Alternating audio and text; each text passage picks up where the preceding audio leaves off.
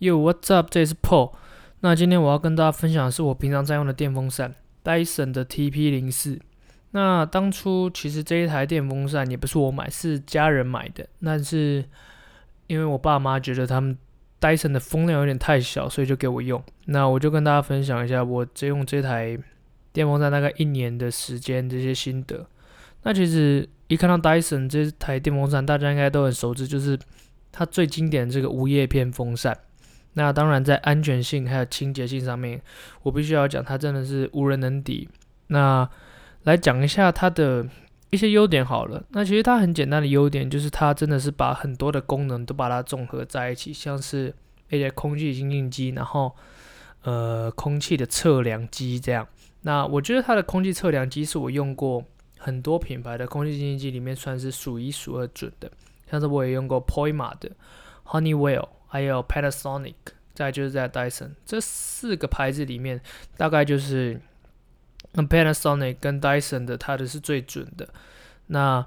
我个人觉得这一台使用瞄准的客群其实就很简单，就是瞄准一些家庭，应该说家里空间真的是比较小，然后比较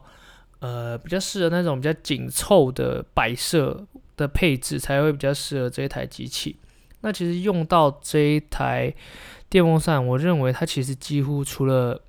它最大的缺点就是它的价格吧，它的价格真的是有点太高了。毕竟一个两万三千元的电风扇来讲，我还是吹不太下去这样。对，然后再讲讲它另外一个比较大的缺点或者是先天劣势，就是它的风量真的是有点太小了。它就算调到最大的十。就是它最大的风量大概是十，然后它的风还比 Vornado 的那种最小台的空气循环扇还要小。但是我当然知道它们的用途是不一样的，光是它们的呃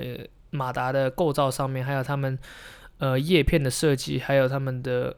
安静程度，那全部的构造都是没办法比较。但是单就如果你今天只是要一个电风扇，是要让你吹的凉、风大的，那我觉得建议你还是要买 Vornado 会比较实际。那我来再来讲讲 Dyson 这台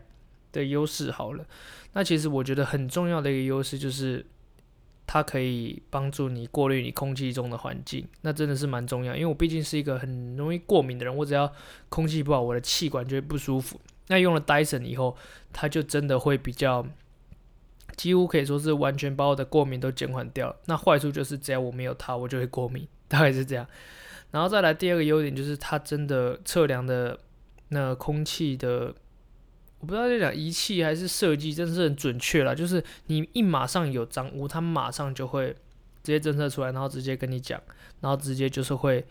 开始过滤，开始过滤。然后我觉得这也要称赞它另外一个 Auto 的风量。那 Auto 的风量就是根据它的空气之间的那种脏的空气分子来去微调。那它就是非常的。怎么讲智慧嘛？你只要是有挥发物质，或者是 PM 二点五、PM 十，然后或者是你车子排放的那种 NO2，它都可以马上很快的侦测到。我觉得这真的是一个对家里有小朋友或者是容易过敏的人，真的是一大福音吧。然后又加上它的段数很多，它有一到十段的风量，然后也因为它的。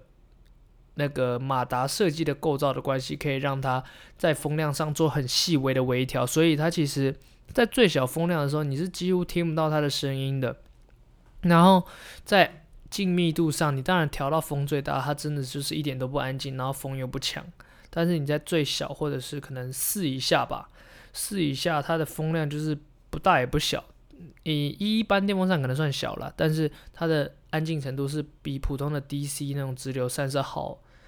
很多的，那再来讲到另外一个优点，就是我觉得有遥控器这点蛮重要的。就是你在半夜的时候，其实你只要熟悉掉、熟悉它的遥控器的用法的话，你都可以在，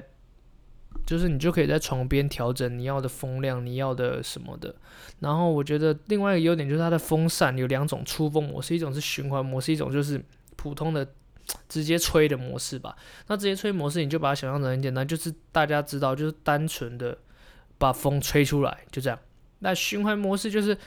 它的叶片会有一部分的嗯结构上面的改变，然后就会让你的风量不管是从会从前面以及这台风扇的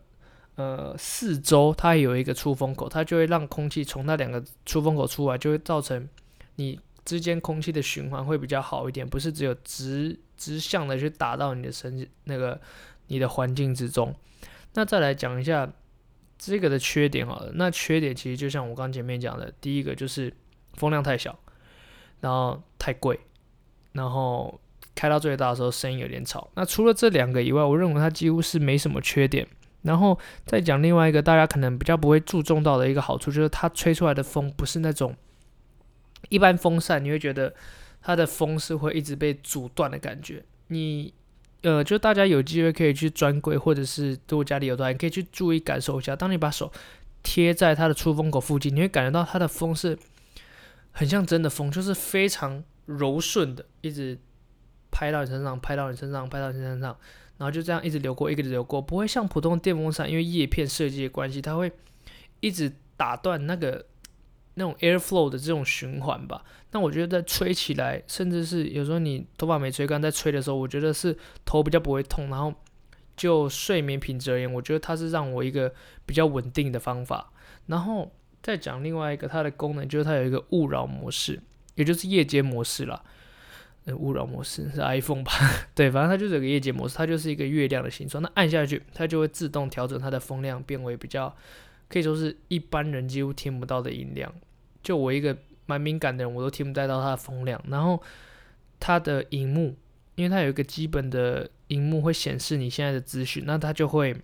把它按掉。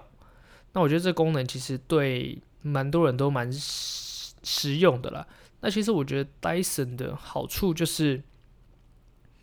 呃，我觉得它的产品使用上来，不管是吸尘器、吹风机，或者是现在我讲到的电风扇，我认为他们的产品都不会有太大的缺点。就是你只要能想得到的一些生活使用场景，他们都可以帮你想得到。然后在细节处理上，不管是做工，或者是功能上，或者是稳定性上，我觉得都是有一定的水准。那我觉得买 Dyson 的产品，其实唯一需要。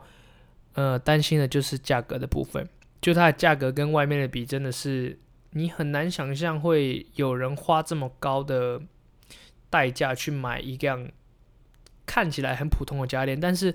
这其中 Dyson 这个价格后面的价值，其实还是要你真的去实际使用以后，你才会发现它的价值就是体现在那些细节的表现之处，它不是像一般外面可能大家都很标榜的无叶片风扇。打出来的风是这么的有断层，然后可能噪音还有风量上面可能是稳定性也没有 Dyson 高。那我觉得 Dyson 其实很简单，它的价值就体现在这些